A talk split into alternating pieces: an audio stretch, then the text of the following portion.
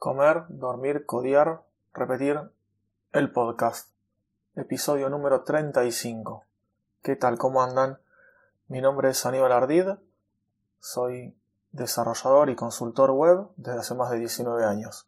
Si quieren saber más sobre mí, pueden consultar en Google o en cualquier buscador o red social como Aníbal Ardid, A-R-D-I-D. O si no, me buscan en mi página web ardid.com.ar. En el episodio de hoy les voy a hablar sobre cómo organizo yo las tareas de un proyecto para llevarlo a cabo en diferentes, en dos herramientas que utilizo y en diferentes, eh, por así decirlo, ¿cómo decir?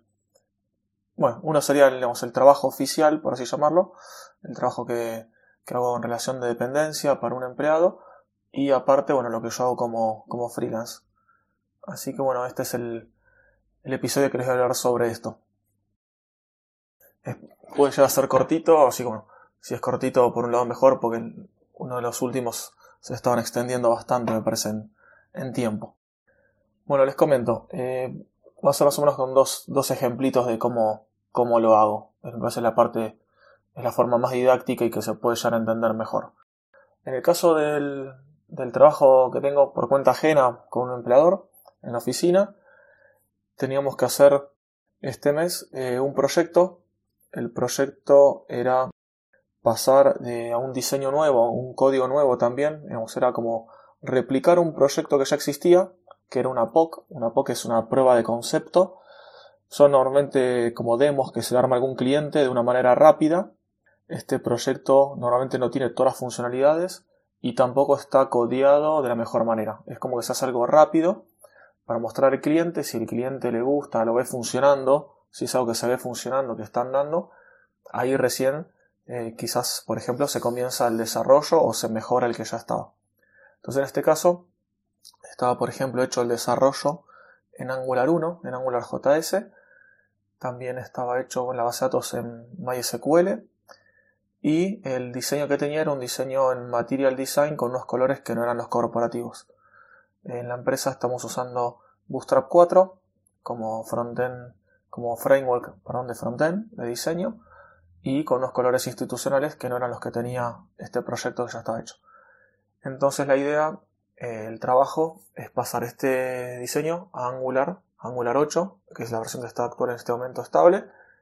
Eh, base de datos, lo que está hecha la API, que está hecha en Java, la base de datos se va migrando a poco a, a Mongo y ahora que el SQL, lo que necesita es relacional y bueno, nada más hoy el frontend en, Angular 8. Y bueno, también, eh, perdón, en la parte de diseño, sí, en vez de Material se va a usar Bootstrap 4. Entonces, eh, ¿cómo organizamos esto? En el equipo, al día de ahora, al día de hoy, digamos, somos en frontend, que es la parte que a mí me toca, somos 5 personas. Entonces, ¿cómo tenemos que repartirnos esto? Sea 5, seamos 2 o sea 1, es lo mismo. Pero bueno, en este caso éramos 5.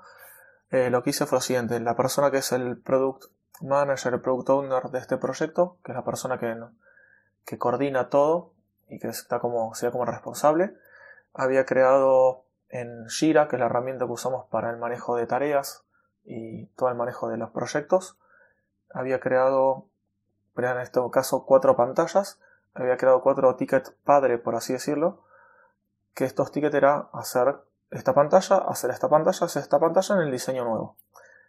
Algunas pantallas estaban, yo ya las había comenzado a hacer, eh, tenían alguna cosita hecha, pero no estaba al 100% ninguna. Perdón, había una que sí estaba al 100%, que era una, pero una pantalla nueva. Ni siquiera era la pantalla de esta POC.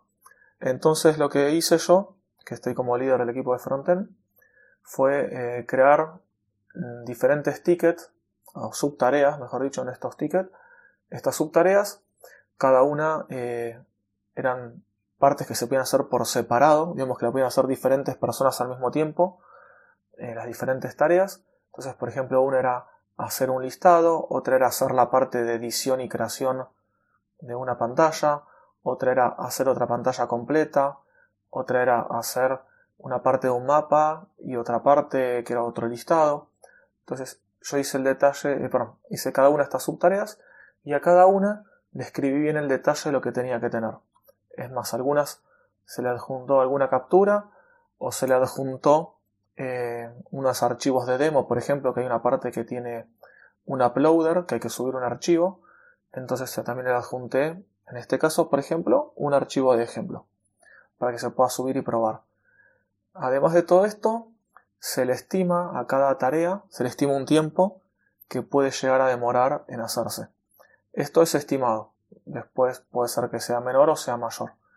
Esto en un principio es para tener un cálculo de cuánto puede llegar a demorarse más o menos hacer el cada una y aparte el conjunto de todas las tareas. Esto es, bueno, obviamente para que lo sepa el agente de producto, líderes y aparte por si hay que comunicarle al cliente o hay alguna negociación para, para tener estos tiempos bien, bien conocidos.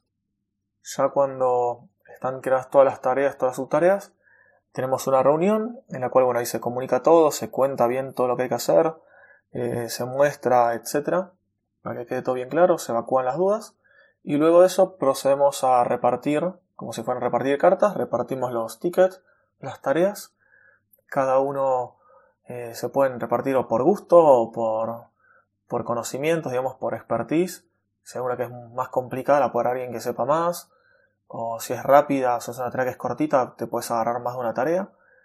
Y bueno, ahí directamente ya se asigna cada uno su tarea y bueno, se pone, se pasa al estado de in progress o en progreso la tarea y ya se comienza a trabajar. A medida bueno, que se va trabajando, que obviamente trabajamos con, con entornos de desarrollo, entornos de prueba, productivos, tenemos Git para hacer el, el versionado del código. Acá, bueno, obviamente tenemos contacto todo el tiempo por Hangout y por Slack. Y bueno, nos vamos comunicando de cómo va avanzando esto o cualquier duda que tengamos. Esto se hace entre la misma gente, los desarrolladores de frontend, y también aparte con la gente que se dedica al backend, que, trabaja en el backend, que ellos también tienen que hacer varios cambios y, y bueno, nos lo van comunicando. Esto, bueno, en cuanto a repartir en este ambiente laboral, por así decirlo. Luego doy vuelta a la hoja y pasamos a la parte que yo trabajo como freelance. Como freelance utilizo la herramienta Sana. He probado un montón, eh, por ejemplo Trello, eh, bueno, Jira la uso en el día a día, he probado quizás usar Notion o Canva o alguna Canva, no, perdón, eh, uh, es parecida, ahora no me sale. Bueno, si me acuerdo se los digo. Es parecido a Canva, pero Canva es la de diseño. Ahí está, me acordé. Coda era. Coda es otra herramienta similar a Notion, algo así. He probado Monday, pero bueno, cada una que voy viendo que sale nueva o que, que descubro las pruebo, pero de todas la que más me gusta es Asana, que la uso en combinación con otra herramienta llamada Time and Age, que es para, para grabar los tiempos que, que tardo en hacer cada tarea. Bueno, Asana lo uso como gestor de proyectos y de tarea a, a nivel personal, digamos, freelance. Acá en Asana lo que hago es crearme diferentes proyectos. En cada proyecto eh, lo, divido en tres secciones. Las tres secciones que creo internas en cada proyecto son el backlog, que sería todo el listado de tareas pendientes que hay, o pendientes o el nombre que quieran poner. Después una sección que le llamo eh, o eh, no me acuerdo qué otro nombre le pongo, pero normalmente le pongo in progress.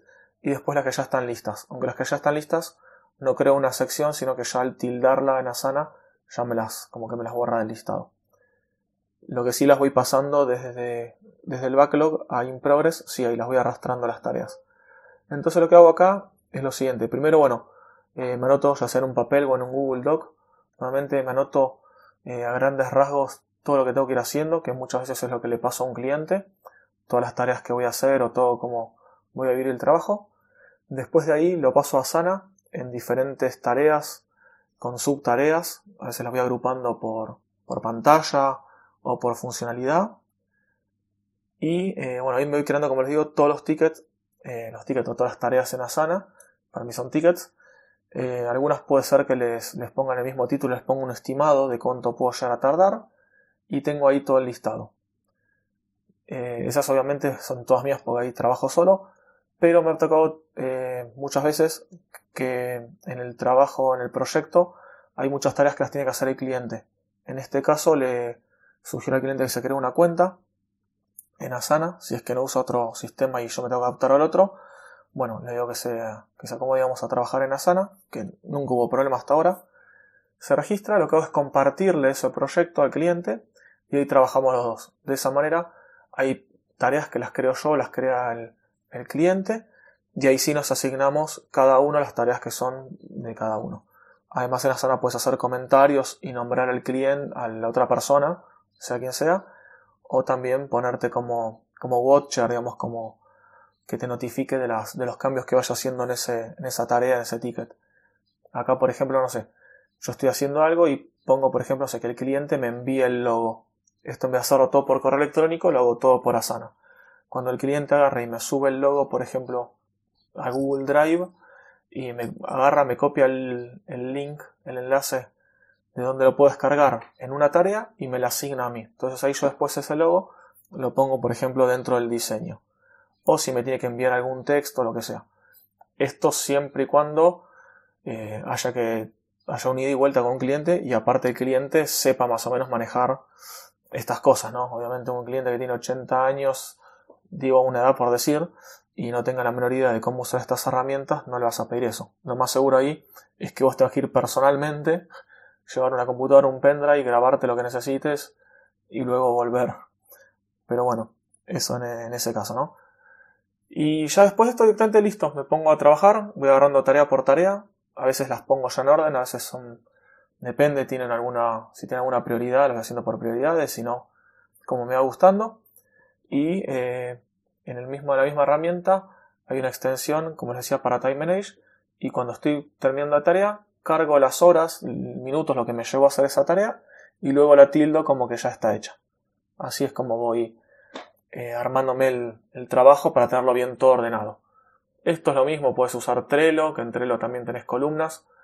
En Asana, hace poco, no mucho, no sé si medio año, un año, agregaron la opción de usar tipo Kanban como Trello la opción de ver todos los proyectos y tareas por columnas. Eso se puede hacer. Eh, Asana aparte tiene una versión, tiene una versión gratis y una versión paga. Lo mismo con Time Manage. Y lo que te agrega, bueno, son diferentes opciones de grupos.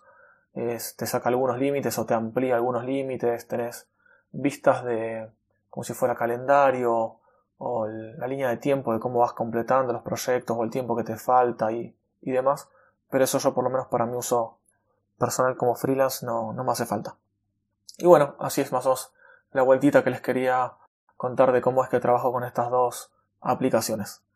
Esto es todo por el día de hoy. Nos estamos escuchando el próximo miércoles. Hasta pronto.